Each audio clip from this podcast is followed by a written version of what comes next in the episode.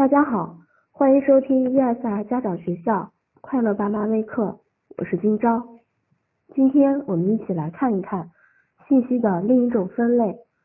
根据信息的来源不同，我们把信息分为生活经验类信息、社会经验类信息和科学文化类信息。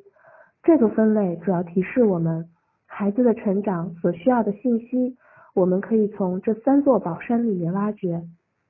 可是很多时候，我们的眼里可能只有第三座宝山——科学文化类信息，忘了其实我们的孩子可以得到更多的财富。碰到这样的孩子，让我觉得很惋惜。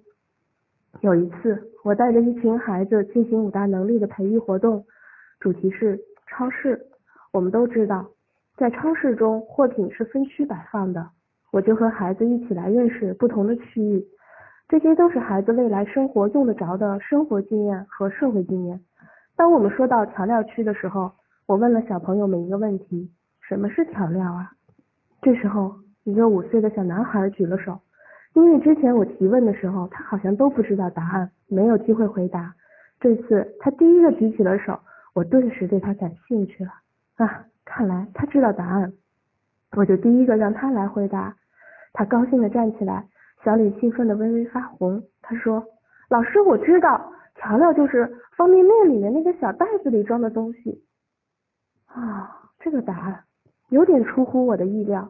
不过小朋友说的没错，我就鼓励他，说的对，那个小袋子里装的是调料。那你还能告诉老师，除了这个，还有其他什么东西也是调料吗？他摇了摇头，一脸茫然。于是。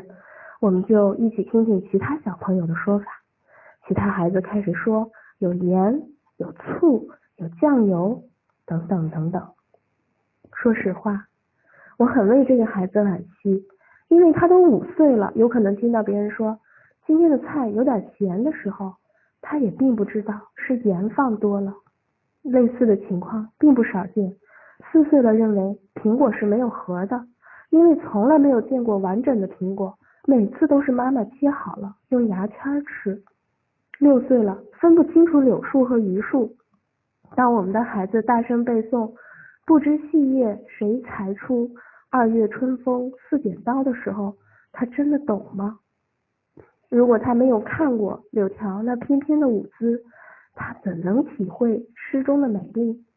如果他不能体会诗词的美意，那么这个背诵就是死记硬背。这些诗词对他来说就是毒药，这就是为什么对有些孩子来说背诵是那么痛苦。妈妈们，咱们千万得抬一抬眼，抬一抬头。生活和社会也是孩子学习的源泉。当我们的眼里同时有了三座宝山，我们会发现孩子的人生也变得更加丰丰盛和宽广了。今天就到这里。感谢收听，快乐就是这么简单。